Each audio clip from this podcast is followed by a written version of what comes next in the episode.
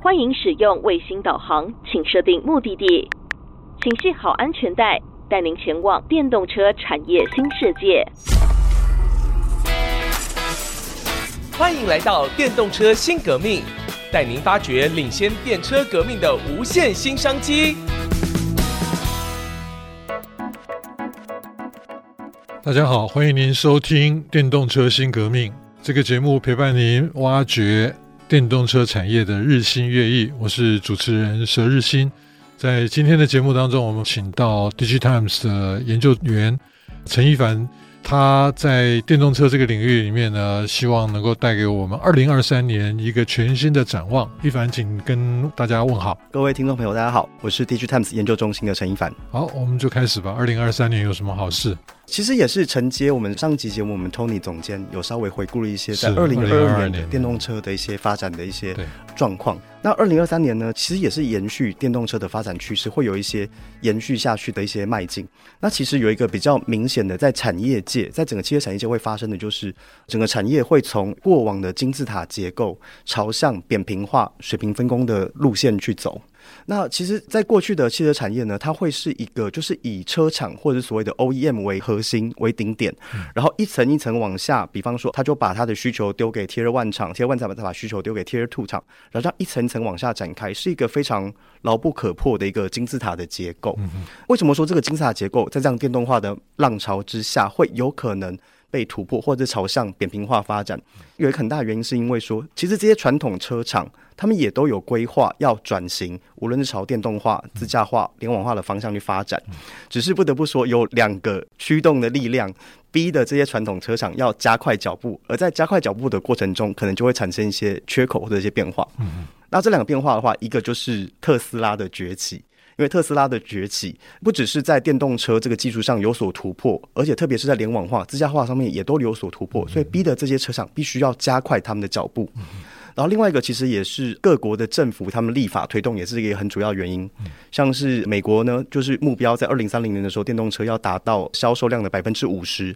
欧洲则是走得更前面，二零三五年开始要全面禁售燃油车。这是原因是因为欧洲希望二零五零年要实现碳中和，一台车开在路上大概是开十五年，所以往前推算，二零三五年就要全面禁售燃油车。所以这真的是也是逼的这些传统车厂一定要赶快转型。只是转型过程中，因为过去传统车厂可能无论是在电动化、自驾化、晶片、联网化的投资，可能都不是那么的全面，掌握度不是那么高，所以势必会产生一些新的，无论是产品技术上的缺口，让一些原本不得其门而入、进不去这些产业的这些厂商有机会可以进去。那这其实对台厂而言，其实就会是一个可以进去的契机。那这会是一个比较明显的一个趋势。那另外一个趋势，其实也是回扣到前面所提到的，其实不只是美国。欧洲其实现在好多国家都设定了电动车，不只是销售，还包含了生产的目标。嗯，嗯，比方说现在呃，以我们新南向来讲的话，两个最鲜明的例子就是双印，印尼跟印度。嗯，印尼跟印度过去他们的汽车产业都是掌握在国际的传统车厂，特别是日本车厂的手上。是。那其实现在他们就是希望趁着这个转型电动化的浪潮，可以培植本土的 local 的厂商，在未来的电动车市场可以占有一席之地。而这个时候，其实也会产生一些新的合作模式。比方说，我想各位应该也都有留意到，就是像红海的 BOL 的模式，像红海 BOL，它就是在这些其实不只是双印啊，还包含像泰国。或者是像其他国家，它所寻找的对象都不是传统的车厂，而是一些新的，然后可是在当地是有知名度的厂商。那其实这样的合作模式，在接下来应该会越来越常见，这也会是一个趋势。嗯，之前大家其实都在谈所谓的供应链，不管是短链或者是碎链哈。那刚刚一凡谈到，就是在整个供应链的金字塔，然后逐渐扁平哈，也就是高度越来越越矮了。本来可能是很高不可攀。那但是呢，随着这些扁平化的这个走势呢，我们会看到整个采购的策略出现了变化。那包含这些采购的部门的人员，他们在面对新的 sourcing strategy 的时候，他们可能也会有一些不一样的做法。好，那这个部分当然就是说，对于台湾的业者来讲，如果真的有心要切进去，真的是一个千载难逢的机会哈。因为过去台湾的这个汽车产业在内燃机的这个时代，基本上我们没有太多在国际上面。比较像在电子业卓越的表现，那但是这一波啊，我个人也觉得非常非常有机会。那我相信一凡啊，每天都在从事这些研究，那更是有深刻的体会哈。刚刚提到 BOL 哈，那我觉得有一个很有趣的哈，以前做手机，那手机一个 cargo 出去可能有一万只吧，现在一台车怎么可能啊，对不对？那所以你非得要在当地生产，那再加上像美国 IRA 的这样的一个政策下来之后，那整个政策补贴引发这些供应链移动。那势必你必须要到他那个地方去生产，所以不管是印度、印尼哈双印的这个想象空间哈，那当然双印的这个市场，他们的产品规格跟美国或者先进国家的市场是不太一样的。那从这样的观点来看，那台湾的厂商该怎么布局？确实，就是相较于消费性电子汽车产业，当然一方面是因为车辆本身就很大嘛，嗯、所以其实一个 cargo 真的不是很容易那么容易的去，应该不止一万只，一个 cargo 那么大，对，一个 cargo 应该不止一万只。然后另外一方面，其实汽车产业它其实一直以来都是一个还蛮容易受政府政策引导的一个产业，所以才会说，哎，现在其实不只是传统的汽车产业大国，包含一些。诶，过去比较自主性没有那么高的国家，包含双印、泰国，或者是诶、嗯，像其实沙乌地阿拉伯也要自己造车，哦、对。对，所以其实刘董事长也跑去了，诶，没错。对，所以其实接下来的整个汽车产业的变局会变得更加的，不能说诡谲多端了，而是说，其实对于台厂而言，就是多了非常多的机会。混水才能摸鱼了，如果天下太平，大概我们就没戏唱了啊！就是，也就是在变动当中，是这个样子，是太好的切入点哈。是啊、呃，这个来继续，不好意思，我打断你。是，只是对于台厂而言的话，其实有一个可能比较现实的点啦，就是对于目前已经在欧美。或者是日韩这些已经成熟的国家，它确实内部已经有很成熟的供应链，或者是很成熟的 Tier One、Tier Two 厂。哎，这些厂商他们其实也是积极营营的要转型电动化。是，然后再加上其实这些厂商彼此之间，比方说以日产为例好了，日本无论是 Toyota、Nissan、Honda，它跟它的中上游供应商彼此都有可以说裙带关系，或者是他们就是母集团跟子公司的关系，所以。如果说台商想要打进这些已经成熟的市场，确实是会相对而言难度是比较高。可是如果是新兴市场的话，包含像我们新南向的，无论是东协十国，或者是像印度，或者是在放眼更远的观点来看，比方说中南美洲、非洲的话，其实这些新兴市场，一方面它内部的汽车供应链还没有成型，嗯，二方面这些国家，像比方说刚刚提到双印、泰国，很积极的要扶持本地的电动车产业，所以其实也许这会是。台商台厂可以比较有办法去争取，然后或者是争取的可能性、成功性是比较高的一个一个新兴的市场。是是。那这里面其实我们在看到电动车哈，它引发了非常多新科技的导入哈。是的。而且您刚刚特别提到哈，如果 localization 这件事情不仅仅是制造的话。就好像是我们的手机，那它一定要送 NCC 啊，是，那你你没有通过这个这些的规范的话，那基本上你的手机是没办法上市的哈。那汽车其实它问题更大啊，因为它会涉及到的是道路安全的这些规范哈。其实我们看到是非常非常严谨的哈，所以它不仅仅是制造，而且是涉及到这些使用者他们的行为面的东西。那因此在这样的一个过程当中呢，如果台厂哈他们真的要切入新的这些机会。而且呢，在这些新的科技导入的过程当中，他们应该掌握哪一些重点？举个例子，好像充电桩，哎，是的，那充电桩现在应该是还是严重不足的状态。没错，没错。那我们也看到，像台达电他们在美国的成就哈，那同时呢，他们在当地布局布得很深了哈。那像飞鸿他们的 Chinnova 哈，那 Chicony 也有在做充电桩了哈。他们如果真的要打进去的时候，那他们对当地的这些道路安全，那甚至可能要铺成的是。再往上去就是走到智慧城市去了。没错，其实刚才带到那个充电桩，其实充电桩接下来会是一个非常非常重要的重点，无论它是重点或是八头瓶颈八头内，它是一个我们我们把它称之为叫做互补性资产了哈。是，如果没有充电桩的话，我车子没电了，那就没办法了。没错，因为其实光是看过去这一两年全世界电动车的销量跟充电桩的。安装量，速度 它其实是有蛮明显的落差，所以这样继续发展下去的话，其实会面临到没有充电桩可以充电的一个状况。嗯，所以说其实充电桩它可以说是一个很庞大的商机。那当然，对于这些想要推广电动车的国家而言，它就会是一个必须要去，无论是像哎刚刚提到像美国，美国就匡列了大概七十亿美元的预算，要在未来的八年建设五十万个充电桩。然而，其实这五十万个数量，如果说以到时候假设说路面上会有，比方说就算是以两千万台电动车在路上跑来算好了，它其实它的那个比例还是不够的，比例还是不够的。所以其实充电桩的市场其实是相当庞大，这个市场会相当庞大。可是另外一方面会有牵涉到一些其他的一些条件，比方说像是以先进国家来讲好了，其实先进国家，比方说像是我想，如果听众朋友最近有在考虑买房的话，可能就会有面临到一个，哎，建商没有做安装充电桩，然后或者是哎。要安装充电桩的时候，受到管委会会有一些阻挡，因为担心一些安全性的问题嘛。嗯、所以其实这个时候政府的政策可能就需要介入，嗯、因为其实像目前欧洲几个电动车渗透率比较高的国家，嗯、其实他们就有立法，就是诶、欸，基本上安装充电桩的话，管委会是不可以去阻挠、阻挡的。这个确实是会需要政府来有一些实力、一些帮忙协助。然后另外一个其实是所谓的标准，因为其实充电也会牵涉到标准。比方说像是印度，像其实印度目前就要规划属于它自己的一个充电标准。诶，这个标准会有别于目前日美欧韩的标准，印度要发展自己的标准，因为其实印度的车款其实它的。性能啊，或者是电池容量，其实会比目前主流市场的稍微再低阶一点点。所以，对，没错，所以它会发展出自己的一个充电标准。所以接下来这些标准会怎么走，然后厂商要怎么去配合，也会是目前台厂会需要去诶、欸、研究 study 的部分。所以我们在导入新科技的时候，我们往往会忽略掉的一个部分就是法规面的，那政策面的。我们节目进行到这边，先休息一下，待会儿再回到电动车新革命。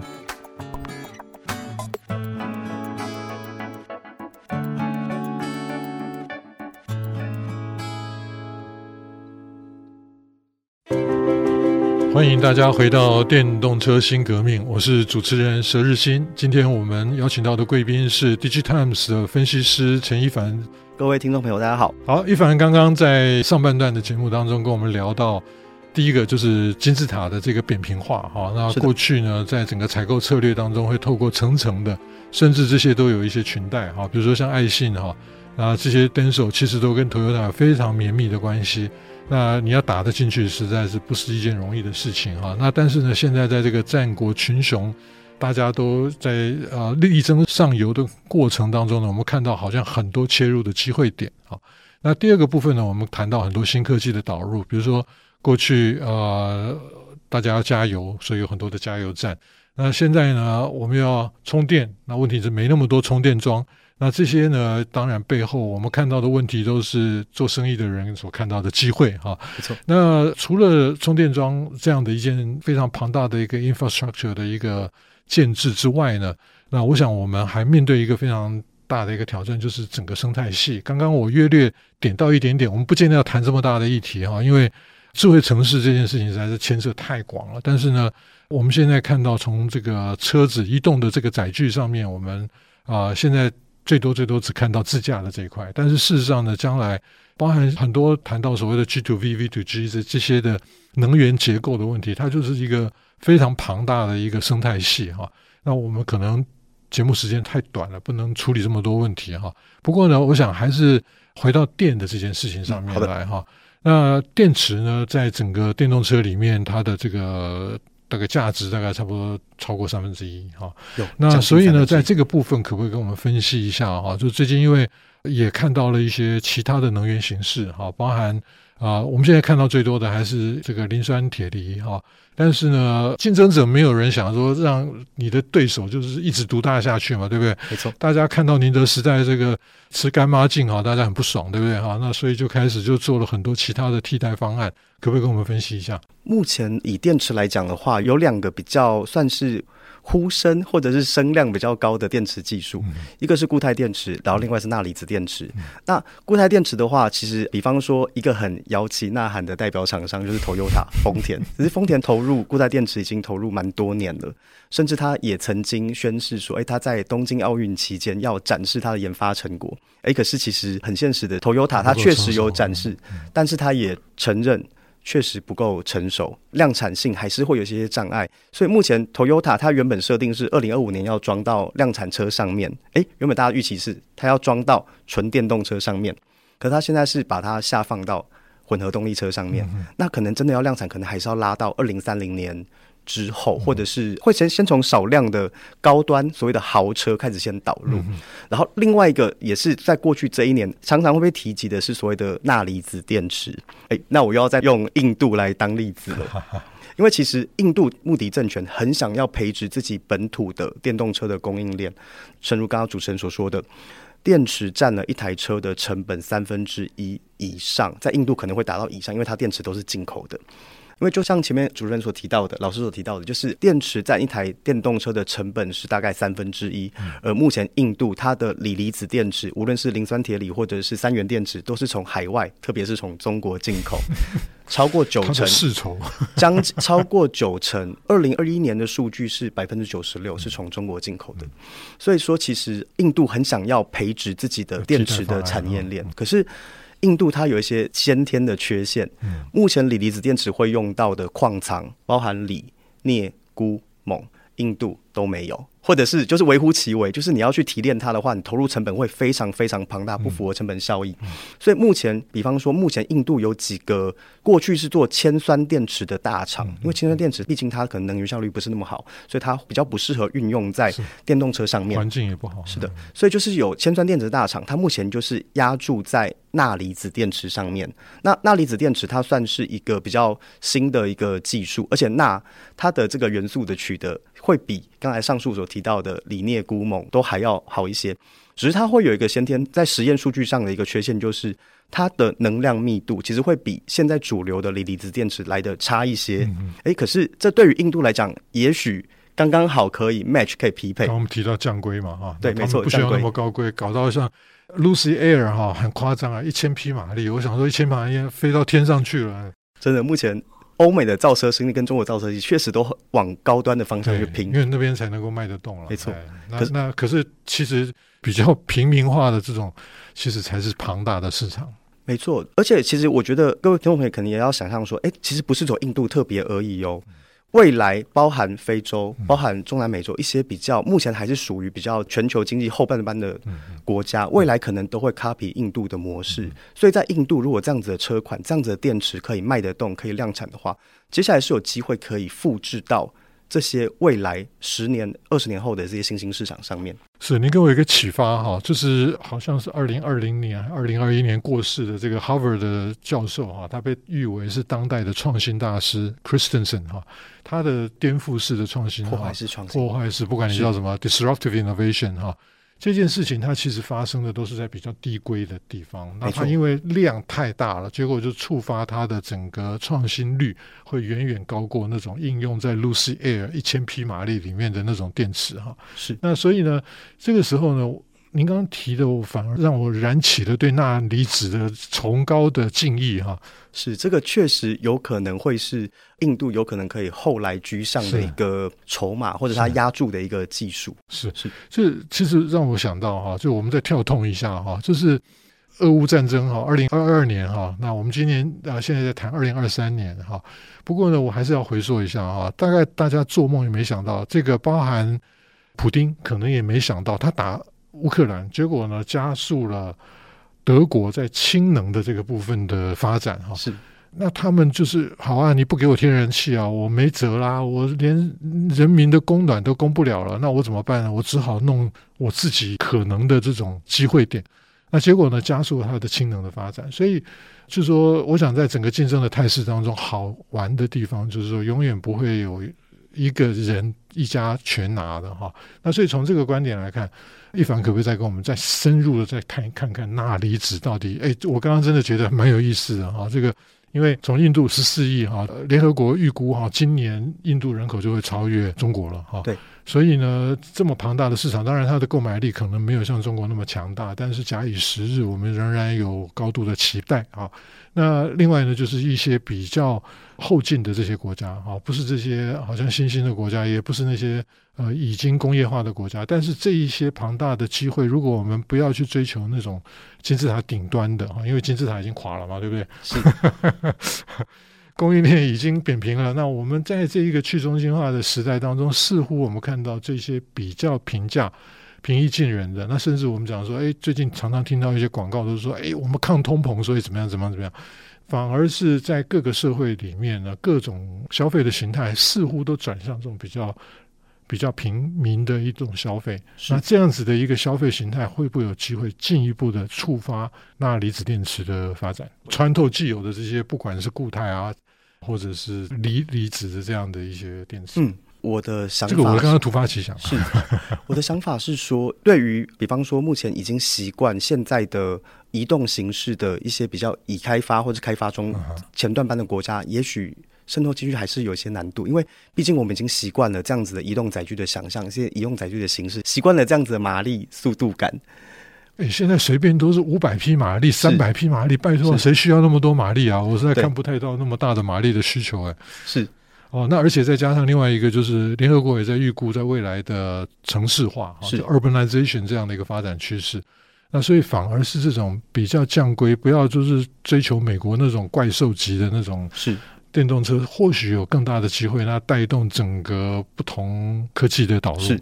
其实我会觉得说，这样子新的技术，就特别是钠离子电池的话，嗯、如果说是放在汽车产业或者车辆产业，哎、嗯。来补充说明一下，其实印度四轮车的话是全球第四大市场，但如果我们今天看二轮车、三轮车的话，它是全球第一大市场。所以其实钠离子电池，因为二轮、三轮它所需要的电量更少嘛，也不需要到这么好的电池的容量，所以它其实二三轮的市场它是相当相当庞大的。